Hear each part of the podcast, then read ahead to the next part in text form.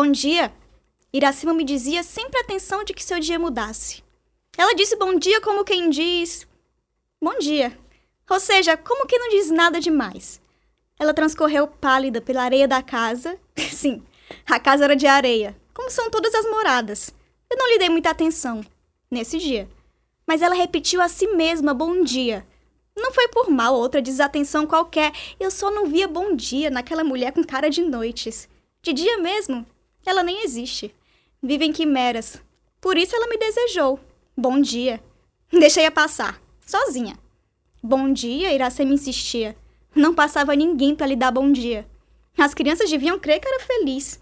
Bom dia, ela lhes dizia com muito esmero. A vizinha também não podia surpreendê-la com uma lágrima.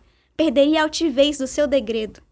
Os homens só lhe surgiam tardiamente. E quando muito, lhe deixavam um bilhete no espelho. Bom dia, juntamente com uma flor, que morreria antes que o papel autografasse bom dia.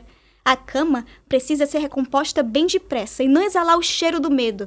Bom dia, antes que seja tarde, quando o amor mente com outro bom dia. Ela corria ao telefone e repetia bom dia. Podia ser ele, anunciando bom dia, para entardecer sem pressa de dizer bom dia. Porque passam voando os amores. Ela ainda pega um no ar. Um descuido, quem sabe, poderá, enfim, com o mesmo desleixo e até com certa alegria dizer bom dia.